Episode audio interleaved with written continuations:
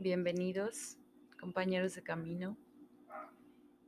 Estoy muy emocionada por estar de vuelta, por otro episodio más de Conscientemente. Sé que para muchos de ustedes, para la mayoría, han sido meses dolorosos, quizá de sufrimiento, y lo reconozco porque para mí también han sido meses bastante surreales. Estoy convencida de que tanto dolor que llega a nosotros es para aprendernos, para aprender y para permitirnos sentir el dolor. Y si, ha llegado tanto dolor en los últimos meses, o sea, tanto dolor en tan poco tiempo, es porque tenemos mucho que aprender para lo que viene. Estoy convencida que lo que viene no es cosa fácil, no es como que un nivel sencillo de superar. Creo que este dolor nos está preparando para algo más, pues no le pongamos adjetivos, pero simplemente nos está preparando para algo más. Y agradezco, agradezco que, que, me haya permitido sentir tanto dolor estos últimos meses, porque eso también me ha permitido estarlo compartiendo con ustedes he, tomado la decisión de tomar todo ese dolor y todos esos aprendizajes que me ha dado, que, he recibido para cerrar el ciclo con ustedes y compartir lo aprendido, porque creo que para eso tenemos tanto dolor y, no quiero que, se estanque ese flujo de energía y de aprendizaje. Así que, pues, me permito compartirlo con ustedes y agradezco que ustedes se permitan recibirlo. El episodio de hoy va, va a tratar de un tema particularmente en tendencia gracias a la nueva era, eh, el ego. Creo que muchos hemos satanizado el ego de alguna manera como algo particularmente negativo, pero creo que yo que, creo que yo, creo que yo, pero creo yo que el ego pues es la cualidad identitaria del ser humano, ¿no? Si eres humano, tienes ego. Entonces, digo, habrá sus excepciones, ya les veremos más adelante, pero vamos a ver, vamos a ver qué, show con el ego, qué, qué podemos aprender de él, de qué nos sirve, qué cualidades positivas nos puede aportar y de qué manera empieza a limitarnos. Entonces, pues vamos a empezar. Estoy convencida de que cada cabeza es un mundo, así que Bienvenidos a mi mundo.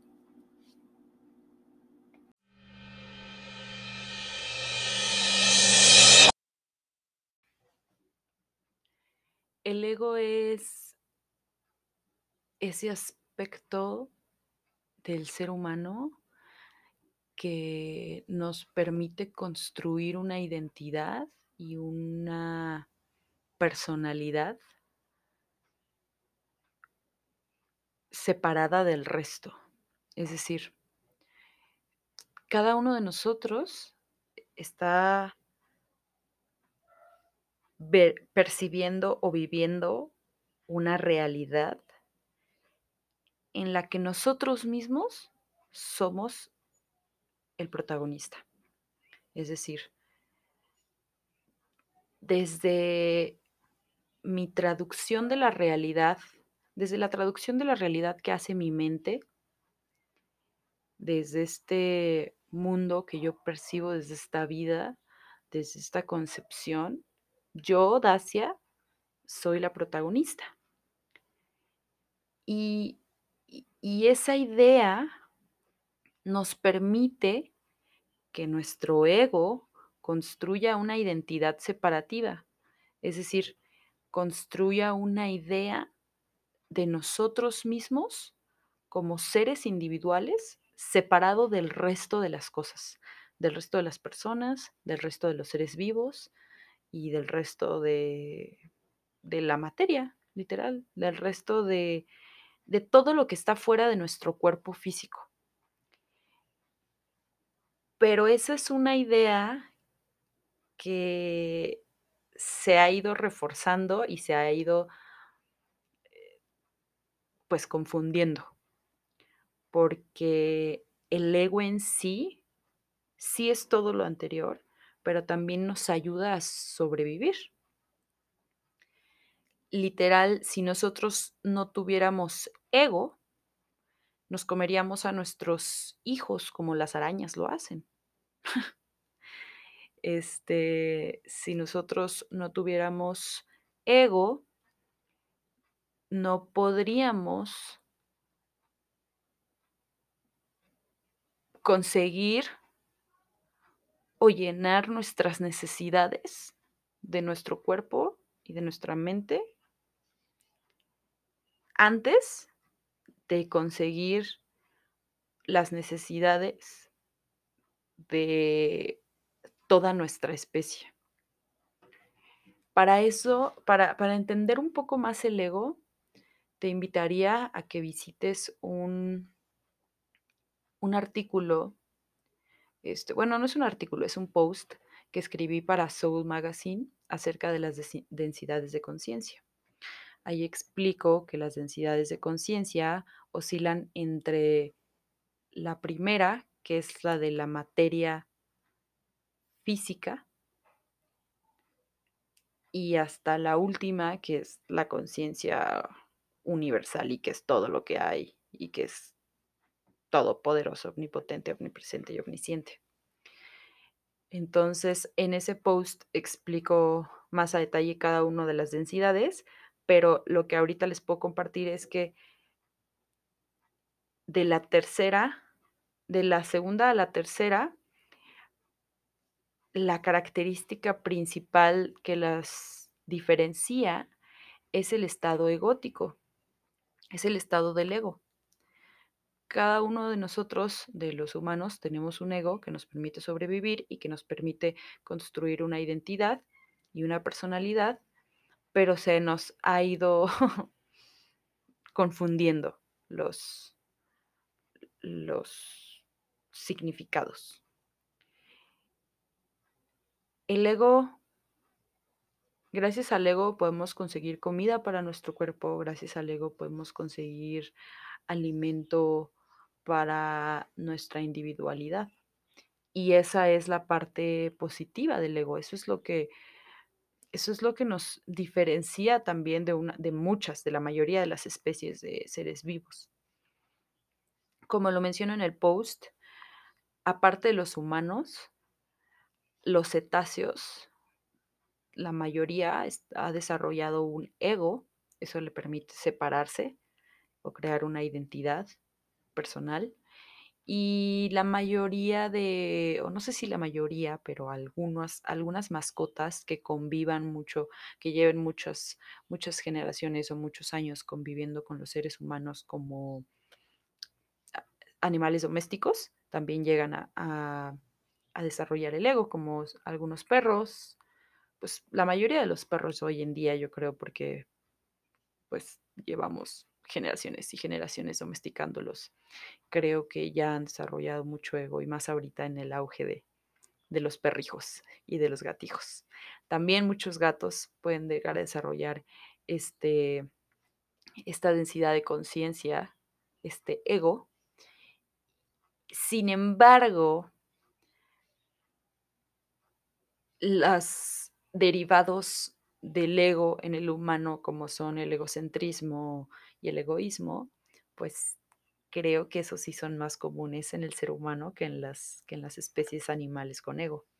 Entonces, el egocentrismo y el egoísmo es este aspecto del ego negativo que todos satanizamos, ¿no? Que es ver primero por ti, que es separarte de los demás, pero en realidad, pues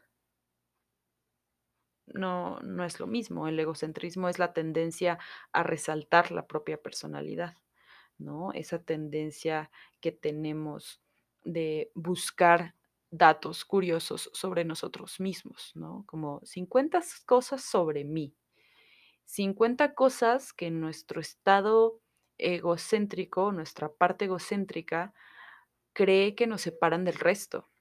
Y es totalmente natural.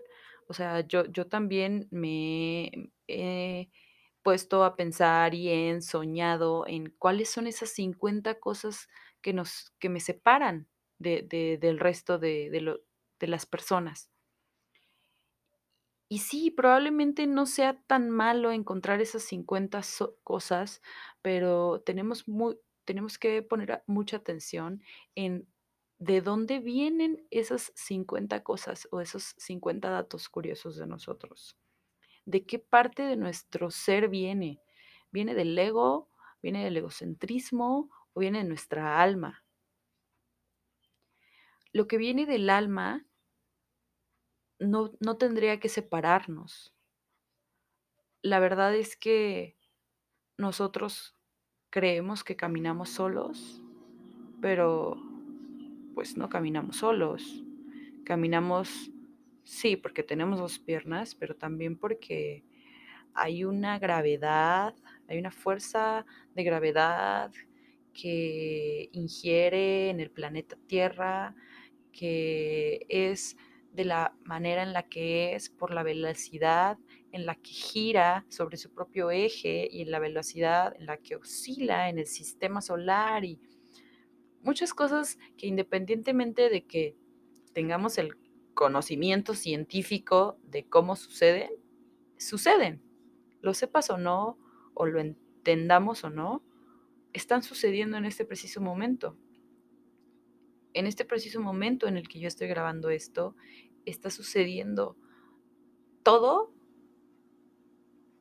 y cada una de las cosas que están sucediendo alrededor de este universo ingieren directamente para que yo esté aquí hablando y para que tú estés allá escuchándome de igual manera. Cada una de los aspectos y de los sucesos en el aspecto fenomenológico que están sucediendo en este preciso instante en la Tierra, están ayudando a que tú estés haciendo lo que tú estás haciendo en este preciso momento. Entonces, sería, es una trampa del ego creer que caminamos solos y creer que vamos solos y vivimos solos y que todo lo que hemos logrado en esta vida es gracias solo a nosotros mismos. Entonces es por eso que no es tan asertivo o, tan acertado definirnos y limitarnos. Vamos a hablar de las etiquetas más adelante, pero antes les quiero contar una anécdota que me contó hace poco mi amiga Carito. Carito vino a visitarme y entre, entre tantas charlas profundas me contó que que en los monasterios los monjes hacen un ejercicio muy bonito antes de comer, que, en el que un monje habla y todos los demás escuchan. Y creo que repiten ¿no? en su mente o repiten en voz alta, no lo sé. Pero como parte del ritual, el monje elegido para hablar se sienta al centro con su plato de comida enfrente y durante una hora tiene que agradecer por el plato que va a comer. Es decir, tiene que encontrar motivos y tiene que encontrar razones o causas por las que él esté comiendo en este preciso instante o, por el que por las que él vaya a comer, ¿no? Dentro de una hora, cuando termine de agradecer. Entonces, después del ejercicio, los monjes bueno, antes del ejercicio, pues uno podría pensar, no manches, una hora, pues no voy a encontrar tantas, tantos motivos para agradecer. Pero la realidad es que después de hacer el ejercicio, te das cuenta de que los motivos sobran, de que necesitaríamos toda una vida para agradecer el plato que comemos el día de hoy, la ropa que vestimos. El lado egótico del ser humano nos hace pensar que, que nosotros podemos solitos, pero la verdad es que yo estoy aquí compartiendo con ustedes gracias a un ingeniero, ¿no? Que diseñó la computadora que estoy utilizando, el micrófono que está recibiendo mi voz, gracias a un carpintero que hizo con sus propias manos la mesa en la que estoy sentada, gracias al sol que está iluminando, que, está haciendo que está haciendo el día, gracias al desayuno que, que ya comí para tener energías, para poder seguir con, con mi día y con mis actividades, gracias a la persona que cosechó esa manzana y a la que la sembró, gracias a la lluvia que regó esos árboles de manzana, gracias a a, la persona que me trajo la manzanilla de su pueblo y que vino a vender al mercado de por mi casa, gracias a la delegación o al alcalde por permitir que los tianguis ambulantes se pongan tres veces a la semana en mi colonia para que nos llegue la comida fresca y tengamos más opciones alimentarias gracias a algún niño en, híjole, espero que no, pero seguramente sí en Bangladesh que, quizá empacó mi ropa o la dobló o la confeccionó o supervisó las máquinas que la cosían o puso los botones gracias a gracias pues gracias a todo gracias a todo estamos aquí y creo que ese sería, ese es el principio de unidad. Creo que tenemos que, no se trata de dominar al ego o dejar de lado o disolverlo, como, como está de moda decir, ¿no?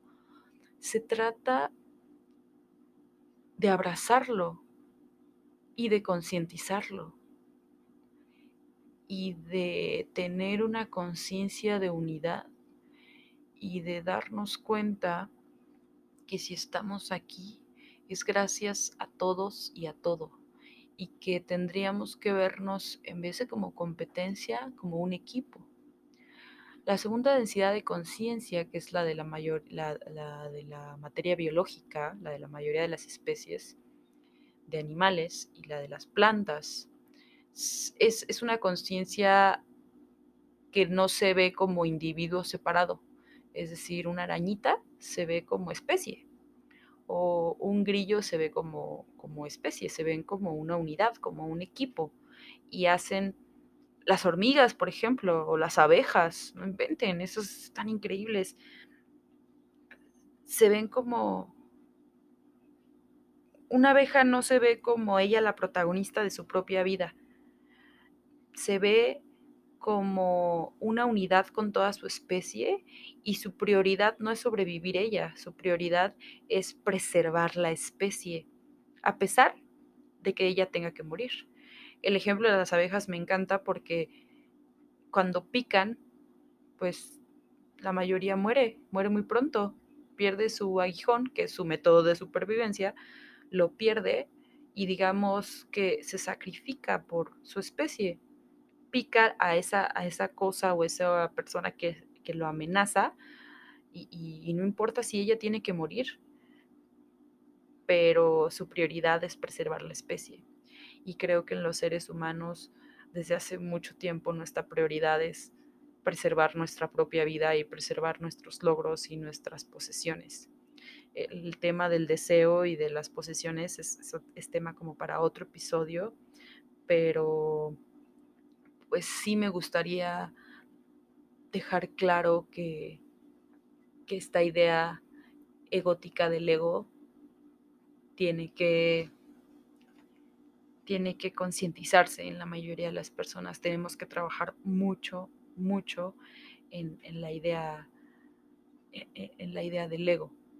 Tenemos que concientizar nuestra que tenemos que encontrar un equilibrio entre el ego como factor de supervivencia, porque lo necesitamos. No, no, no, no nos concentremos en disolverlo o, dominarlo. Más bien concentrémonos en encontrar el equilibrio para poder so sobrevivir, pero no dejar de lado que somos un, como dice este Wayne Dyer, un ambientorganismo. Es decir, somos una parte del todo, no significa que seamos seres separados, solo somos una parte del todo. Y si por alguna razón todo este choro mareador no, no les ha despertado la, el, el, las ganas, no les ha despertado la conciencia de unidad o las ganas de, de, de, cambiar un poquito estos patrones y aprendidos y estos, estas programaciones, les voy a dar un dato curioso que seguramente sí les van a dar ganas de, con, esta información sí les van a dar ganas de empezar a vernos como una unidad. Cuando te, cuando te ves como una unidad, cuando empiezas a abrir esa concepción o esa conciencia de unidad de todo el universo, es más fácil manifestar.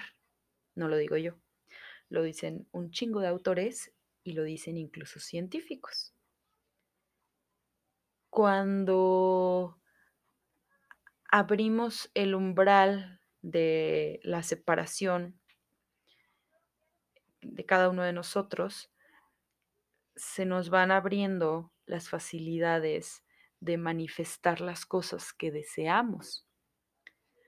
Porque cuando conoces y, te reconoces en las demás personas, pues tú puedes manifestar estados en las demás personas.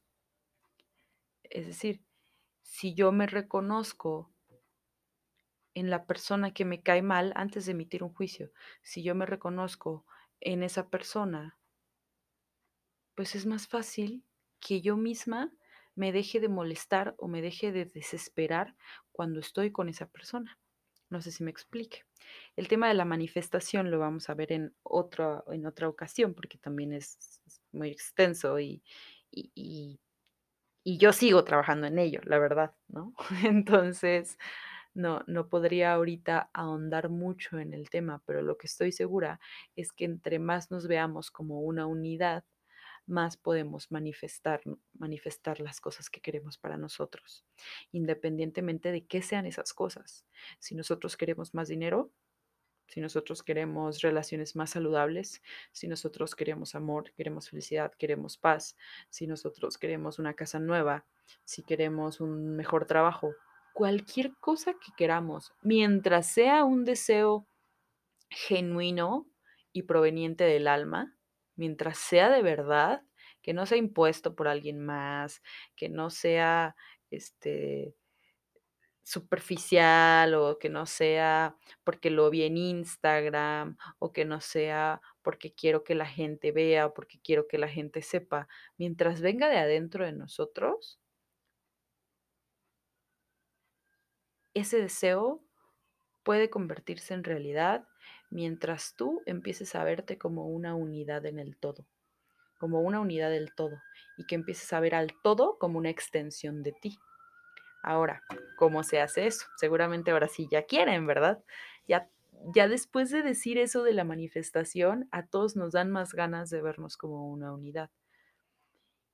Y, y, encontré unos, unas sugerencias para que esto suceda en un libro que se llama Construye tu destino, de, de Wayne W. Dyer. Entonces, les voy a compartir estas sugerencias. También hay otras que yo le puse de mi, de mi crema, pero de mi cosecha. Este, pero pues bueno, se las comparto. Y la primera es muy sencilla, es cambia el pronombre ellos por el pronombre nosotros. Esta es la tarea más sencilla del mundo. O sea, lo único que tienes que hacer es cuando estés hablando de un grupo selecto, cuando estés hablando de el machismo, en vez de decir, no, es que los machistas son esto y les hace falta trabajar esto y ellos y etcétera, en vez de decir ellos y referirte a la segunda persona, debemos de trabajar en la primera persona del plural, es decir, nosotros. Y es que, como machistas, nos falta desarrollar tales puntos, o es que los machistas somos esto, esto y el otro. Yo sé que en algún momento te, te vas a resaltar mucho este pronombre, no te vas a identificar, ¿no? Quizá te va a hacer ruido, no te va a hacer mucho sentido, o tu, tu mente te va a decir, no, no, no, pero tú no eres así, tú no te identifiques ahí, mejor no, no lo hagas. No digas nosotros, porque tu mente te va a querer jalar siempre hacia esa concepción de separación, hacia, esa, hacia esa concepción de que yo soy mejor que los demás, esa concepción del, pues del yo, pero en realidad, pues todos somos. Y si hay machismo en el mundo, cada uno de nosotros hemos cooperado para que eso suceda. Cada uno de nosotros hemos puesto nuestro granito de arena para que esa conciencia machista exista. Entonces, hay que empezar a entrenar a nuestra mente a decir nosotros en vez de ellos, porque es muy cierto, no es mentira y es muy fácil. Entonces, cada vez que vayas a etiquetar algo, antes de decir ellos, di nosotros, incluyete tú también, porque tú eres parte de eso. Entonces, está muy fácil solo hay que hacerlo. El segundo punto es las etiquetas. Hay que utilizar las etiquetas con conciencia. ¿Esto qué significa? Ahondo más en un artículo que escribí para Soul Magazine, en el artículo de noviembre, en el que hablo de la trampa del ego y las etiquetas. Voy a dejarles el link por ahí en la descripción para que lo lean, pero a resumidas cuentas les puedo contar que cuando nosotros nos etiquetamos y utilizamos las etiquetas como adornos del ego, estamos cayendo en una trampa del mismo ego. Eso quiere decir que hay que ser más cuidadosos a la hora de comunicar, comunicación asertiva.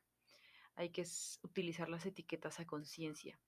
Al ego le encanta ponernos 150 etiquetas, ¿no? O el famoso 50 cosas sobre mí, el como video viral de todo, que todo mundo hace en YouTube, bueno, al ego le encanta, le encantan esas etiquetas, porque cada etiqueta es una separación entre nosotros y los demás. Entonces, le encanta decirnos, decirnos a nosotros mismos feministas, decirnos a nosotros mismos veganos, eco-friendly, eh, decirnos pet-friendly, LGBTIQ-friendly, espirituales. Pero lo que yo ahondo en el artículo es que todos somos todo. Entonces, las etiquetas solo nos limitan. Y cuando yo digo yo soy espiritual, estoy negando mi parte terrenal, estoy negando mi cuerpo físico y de alguna manera mis necesidades físicas. Y eso me limita a la capacidad de cubrir esas mismas necesidades de mi cuerpo y de mi, y de mi mente y de mi ser humano me limita el ser humano decirme que soy espiritual y asimismo me limita a nuevas experiencias el etiquetarme con etiquetas como vegano, vegan, ¿no? Si ya puse en Facebook que soy vegana, si ya le dije a mi familia y a mis amigos y a todos, a medio mundo que conozco y que se me cruza enfrente, le, se la paso diciendo que soy vegana y soy vegana y soy vegana, en el momento en el que se me presente la oportunidad, ¿no?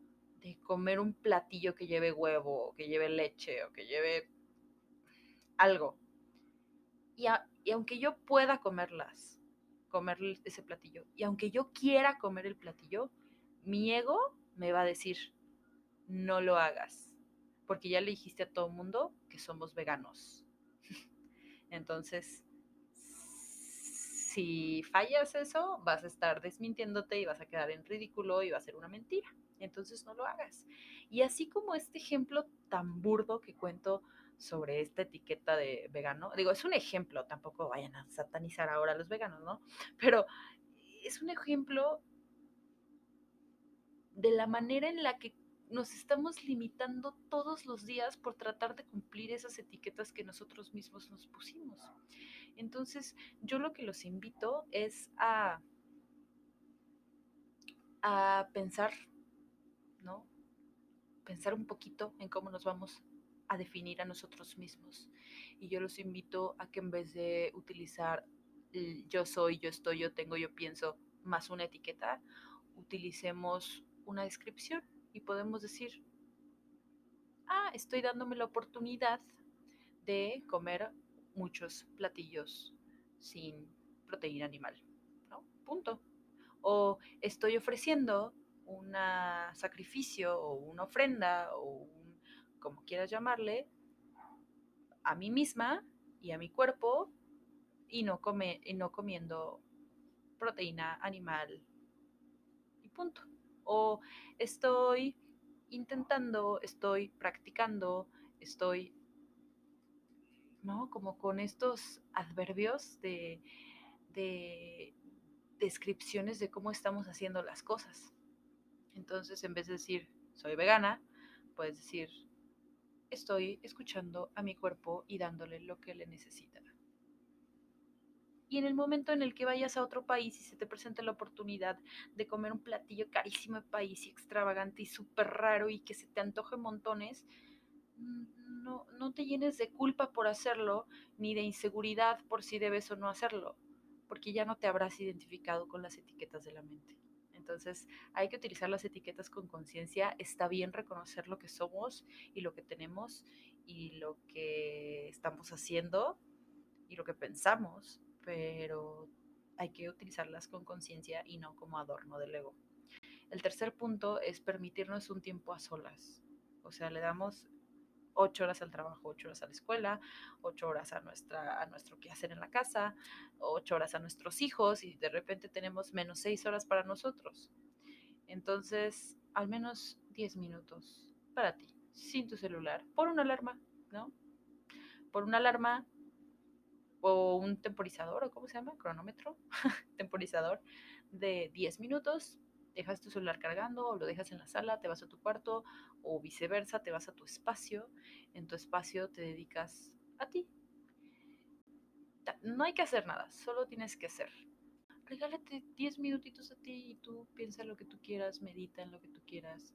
Este, si no sabes meditar, te invito a mi, mi meditación guiada en el podcast de Soul Magazine. Este, son 10 minutitos. Está súper leve, súper amena, cero difícil. Neta, darnos un tiempo a solas nos permite conectar con nuestra parte de nosotros, que es parte del todo. Entonces hay que hacerlo también. El número cuatro es la parte ritualística. Ve todo como un ritual. Es decir, si vas a comer, come. No veas videos mientras comas o no veas la tele mientras comas. Y si te vas a tardar 20 minutos comiendo, te tomas tus 20 minutos para comer. Si vas a lavar los trastes, no pongas una película mientras lavas los trastes. No escuches música mientras... Bueno, quizá la música puede entrar, ¿no? Ahí está ahondando en la delgada línea. Pero cuando vamos a hacer nuestro quehacer en nuestra casa, hay que darle un sentido ritualístico. Y el ritual se basa en la intención. Entonces hay que darle la intención. Y hay que ponerle intención y atención. Entonces, dejemos los videos de YouTube un lado. Sí podemos sentarnos a ver videos de YouTube. Sentémonos a ver videos de YouTube una hora si quieren, si quieren dos horas, pero esas dos horas solo vamos a estar viendo videos de YouTube, nada más. Y en el momento en el que tengamos que bañarnos, solo nos vamos a bañar, nada más. En el momento en el que estemos trapeando, solo vamos a trapear, nada más. Y así sucesivamente con todo lo demás. Si queremos escuchar música, nos damos nuestro tiempo para escuchar música y aparte hacemos todas nuestras actividades, no hacemos todo al mismo tiempo, porque eso le quita la intención y le quita la atención. Y entonces pues se vuelve un caos. Entonces hay que hacer las cosas con intención y atención de un ritual. Y cada cosa a su lugar. Eso nos va a ayudar a que, ya que todo tenga impregnada una intención, en el momento en el que nosotros utilicemos eso que hicimos, utilicemos ese traste limpio, que lavamos con la previa intención de dejarlo limpio para agradecer más nuestra comida porque va a estar en un lugar limpio, pues eso nos va a dar más la, la concepción de unidad y la capacidad de manifestar. El siguiente es los juicios. Yo sé, es muy difícil. Todo el mundo te dice, no emitas juicios, que los prejuicios y que no sé qué. Pero la realidad es que no es nada, nada difícil. Cuando vas a la tienda antes de tratar a la persona que te va a atender como un empleado, trátala como una persona. Ponte a pensar que esa persona tiene familia, tiene pasado, tendrá futuro, tiene hijos, padres, hermanos, quizá amigos, tiene problemas, como tú, como yo. Todos somos humanos, todos somos iguales. Entonces, tratar a las personas con respeto y con amabilidad es un gran paso. Probablemente tu amabilidad en primera instancia la sentirás forzada, probablemente te haga ruido, no te sientas muy cómodo con ser amable porque piensas que no es real, pero lo digo porque a mí me pasó, pero es un entrenamiento. Al principio el entrenamiento cansa, al final ya no. Entonces va a ser lo mismo. Trata a las personas con amabilidad, aunque al principio no sea una intención genuina, pero te prometo que con el tiempo va a ser una intención genuina y con el tiempo todo eso que vas a dar se te va a regresar y esos prejuicios van a desaparecer en algún momento. No está mal juzgar. Gracias a los juicios y al ego mantenemos, nos mantenemos vivos. Pero la idea es, aquí es no, no encasillar gracias al juicio. ¿A qué me refiero con eso? Muchas personas, o, al menos así lo he percibido yo, y así me ha pasado a mí, hacemos juicios por cosas tan banales o tan superficiales. Por ejemplo, yo escuchaba a una chica que es una periodista y le gusta compartir mucha información acerca de distintos temas de desarrollo personal, espiritual, este y cosas así muy de educación emocional, etcétera. Y yo al principio la juzgaba por tener un acento fresa y dejaba de creer en sus palabras por su mero acento. Y ella habla como así y alarga las palabras y a mí eso me hacía como mucho ruido. Y mucho tiempo no creí en su palabra por el tono de voz en el que lo decía. Y si lo digo así, o sea, suena una tontería. O sea, ¿cómo voy a quitarle veracidad a una persona por el tono en el que dice las cosas? obviamente con el tiempo me di cuenta de que todos somos humanos, todos tenemos nuestros vicios de conducta o de habla o nuestras muletillas o, cualquier cosa que no le quita valor a lo que nosotros hemos aprendido. También un par de personas me han dicho así de cuando, cuando hablo de, que algo no está bien o, conmigo en mi vida o de algún problema que tengo o cuando me expreso con alguna emoción negativa como enojo, tristeza, etcétera, con, con, con estas personas me dijeron algo así como de, pero ¿cómo? Si tú no, no deberías sentirte así, porque pues tú hablas de desarrollo personal en tu podcast y escribes en una revista sobre lo mismo y entonces cómo es posible que, que tú no sepas qué hacer en una situación. Y yo me quedé pensando, pues, pues que yo, que yo, que yo haya elegido este camino de comunicar con mi, con mi voz, no significa que yo ya sea perfecta y que sea súper poderosa y que a mí no me afecten las cosas y que yo no me enoje y que no me entristeza, entristezca. Y ese es un, un, derivado también de este punto de los juicios. Y también a mí me ha pasado, como con esta chica de tono fresa, ¿no? o este me ha pasado también con, con, con, algunos amigos que hoy son muy mis amigos, pero que en algún momento pues juzgué y en algún momento dejé o me limité mis, mi acercamiento con ellos por un juicio que yo misma tenía hacia ellos. Y que hoy me doy cuenta que pues todos somos humanos y no porque nos dediquemos a lo que nos dediquemos o escribamos lo que escribamos significa que somos superpoderosos. Entonces, todos somos humanos, este, todos tenemos nuestros issues, todos tenemos mucho que aprender. Hay que reconocer nuestro yo maestro y nuestro yo alumno. El punto número 6 es el último, es el de vernos como un holograma.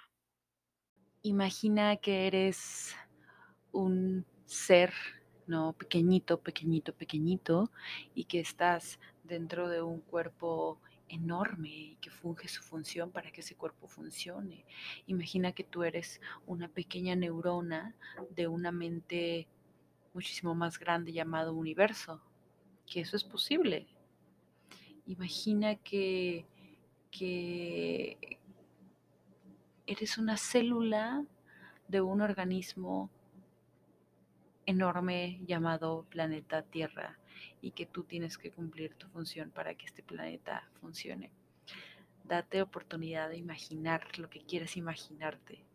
Escribe un cuento al respecto, haz un cine minuto, dibuja, pinta, todo lo posible porque esa imaginación fluya. Porque mientras lo vas imaginando, lo vas creyendo y lo vas creando. Entonces, date esa oportunidad de imaginarte parte de un todo y, y todo de una parte.